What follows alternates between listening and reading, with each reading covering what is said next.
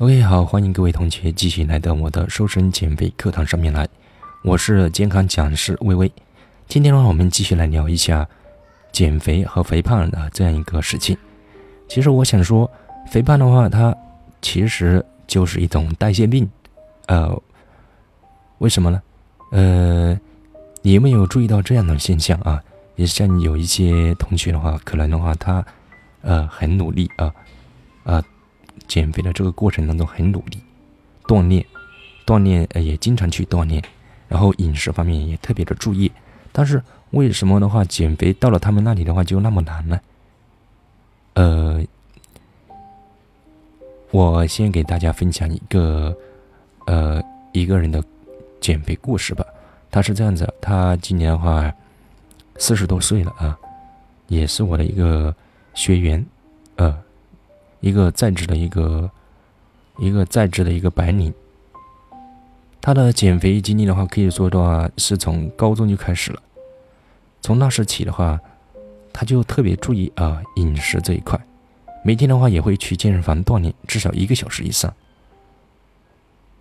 当然那个时候的话，呃，还是读书嘛，呃，体重啊各方面的话还可以在他的一个可控范围内。但是参加工作之后呢，因为比较忙，锻炼的时间减少了，体重的话就慢慢慢慢的就变重了啊。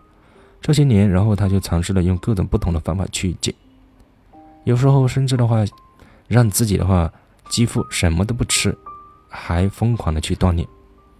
体重的话虽然下降了那么一点点，但是一旦他稍有放松，然后又长回来了，甚至比以前更重。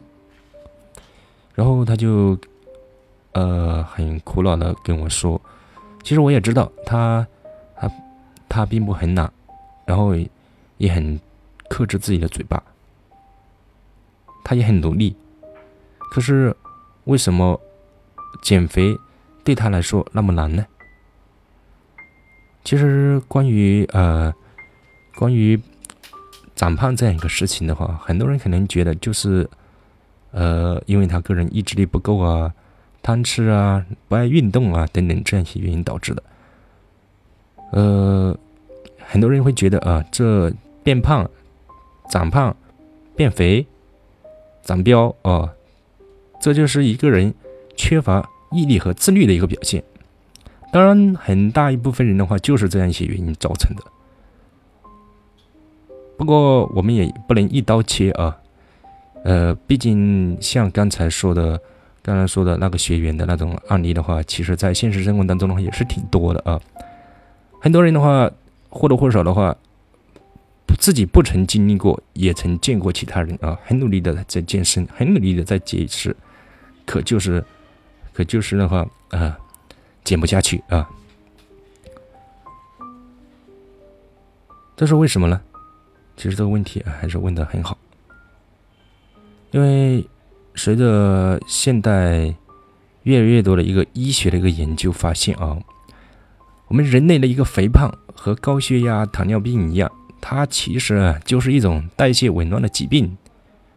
体重的增加或者减少，并不完全因为个人能量和个人意志力，而是因为与体内控制进食及代谢的多种激素有关，尤其是一种叫做瘦素的这个激素啊，许多肥胖者体内难以。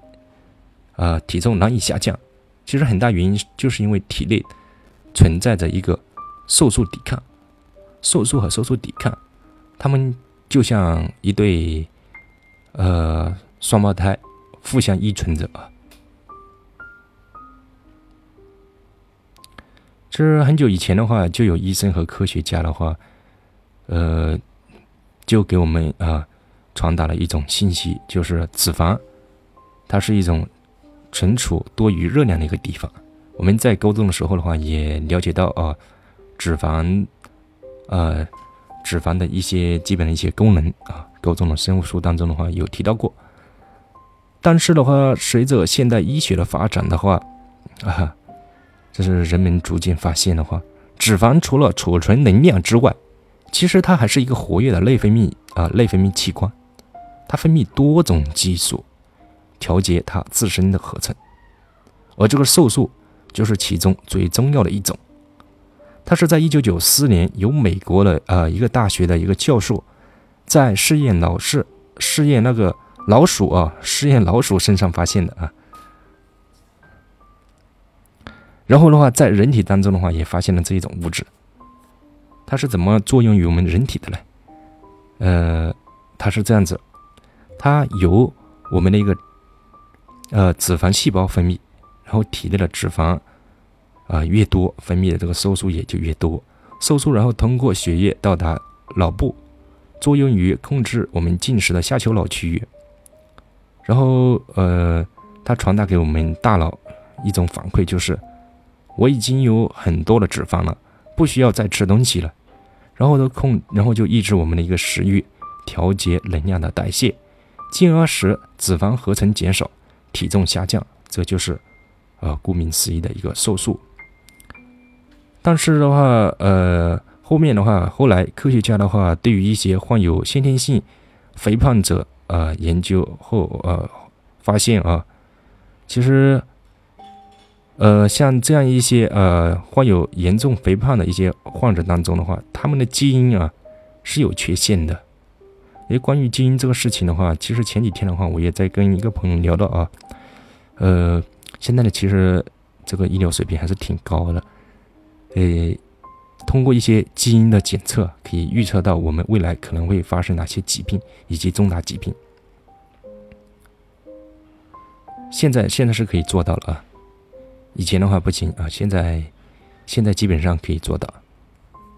当然，一些隐性的一些疾病的话，还目前还有待在啊在研究过程当中。然后科学家的话，包括一些医生的话，通过研究这个基因啊，其实很好的可以掌控到这个病情的一个发展。甚至的话，呃，可以应用到这个减肥的这个过程当中了啊。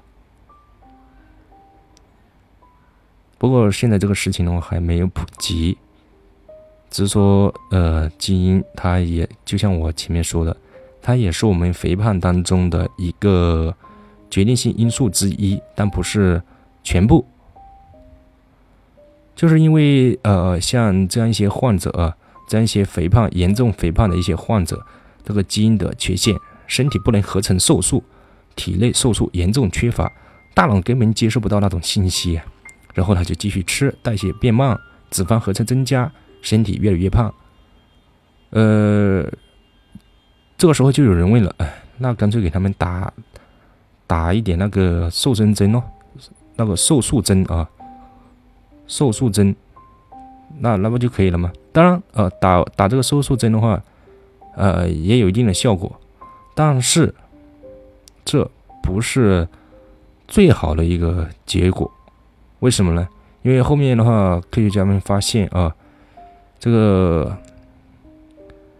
这个患有这种患有这种先天性肥胖呃肥胖的这样一些患者当中的话，其实这个瘦素啊，只是占这个肥胖人口当中极小的一部分。大部分的一个肥胖者体内的瘦素水平啊，其实不低，还挺高的。那为什么的话，呃，瘦素不低那么高，还是变胖了？那这就其中就有一个原因了，就是它这个传达的过程当中啊，信息传达错误，传达错误，让他们保持了继续啊，继续食欲增加，进食过度。代谢变低，能量储存增加的这样一些错误的一些呃信号，这就是我呃要说的这个瘦素抵抗啊。瘦素抵抗的话，它是我们机体的一种激素和代谢紊乱，这基本上是大部分人肥胖者减肥困难的一个原因，就是存在一个瘦素抵抗。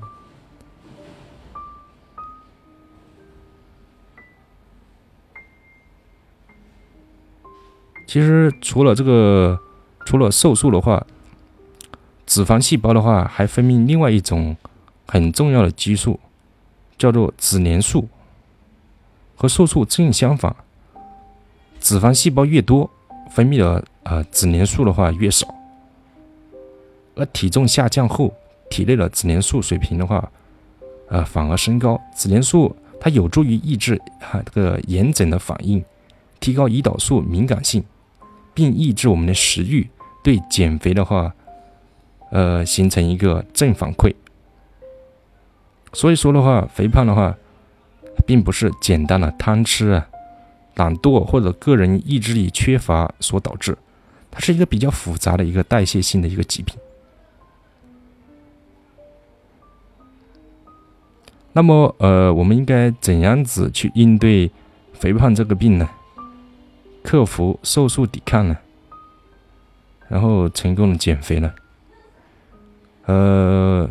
接下来的课程的话，我会从饮食、锻炼、睡眠、肠道微生物、维生素 D，呃，以及这些药物辅助等方面，来一一跟大家讲解一下健康呃减肥的这样一些途径吧。